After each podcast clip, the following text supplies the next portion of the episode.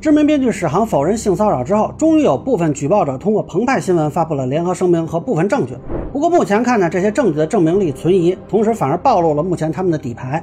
接下来如果不采取相关的法律行动，恐怕这件事仍然会停留在罗生门阶段。大家好，我是关注新闻和法律的老梁，欢迎订阅及关注我的频道，方便收听最新的新闻和法律干货啊。史航呢被指性骚扰这事儿啊，之前视频里我就说过。如果不给出证据啊，这件事儿很有可能陷入罗生门。但是我少说了俩字儿，这是靠谱的证据。结果今天澎湃新闻报道说呢，五名受害者发布了一个联合声明，并且公布了一部分证据。呃，这些内容我看了一下，老实说，我觉得证明力是非常欠缺的啊。其中一组呢是一个吃饭的结账记录和一条微博，看这个意思呢是想证明吃饭后史航进行了性骚扰。那么请问这结账记录哪能看出来是跟史航吃的饭？对，您这个微博能看出来您说的是什么事儿吗？从哪儿能看出来这个饭后发生了性骚扰啊？说这些内容当然可以用来支持举报者本人的陈述，但是很显然关联性不够啊，咱们都不用考虑真实性了。另一个呢是不知道谁跟谁的对话啊，这个是一个聊天记录吧？那先不说这个回话的人啊，咱们看不出来是被性骚扰还是朋友之间的调侃，那你看他这个表情，这人是谁啊？就你们截图好歹把对方人头像截下来呀，对吧？第三个呢，倒是列出了疑似跟史航的这种聊天记录，并且这里边确实能看出来对方在调侃他的左耳。那如果真实的话呢，应该说是有一定的证明力的。但不好意思，这个微信记录的真实性目前是存疑的。对于微信记录能否伪造，大家可以参考陈志龙事件啊。不过关于这个聊天记录呢，我倒是可以助攻一下啊，就是这确实是史航的头像啊，但是呢，我没有办法确认这个内容的真实性，因为根据他这个头像，其实我也能做出来几条这个聊天记录。那么结合他们这个联合声明啊，我觉得他们反而现在暴露了自己的一些弱点。为什么呢？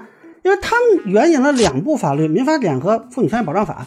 首先，根据他们援引的方式，就知道他们对法律并不了解。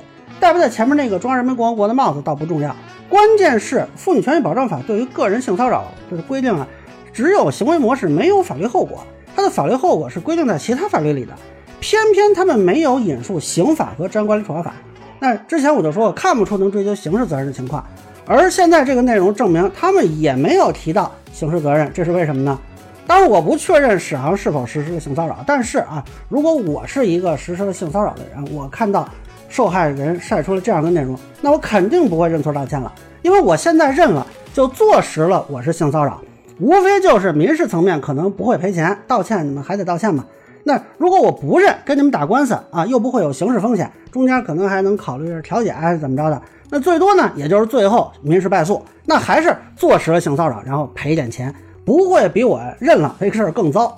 但是现在的证据又是这么个情况，那如果我打官司赢了，我就不是性骚扰，而且不用赔钱。请问是你，你选哪个？我相信一般人都会选杠到底啊。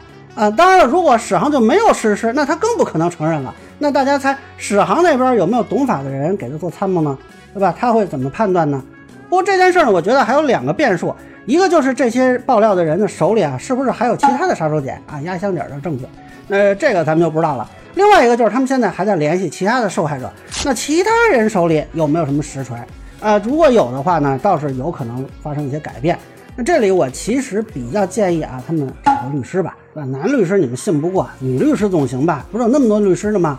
是吧？发声明之前找律师参谋一下，是不是？说不定能更有意义一点。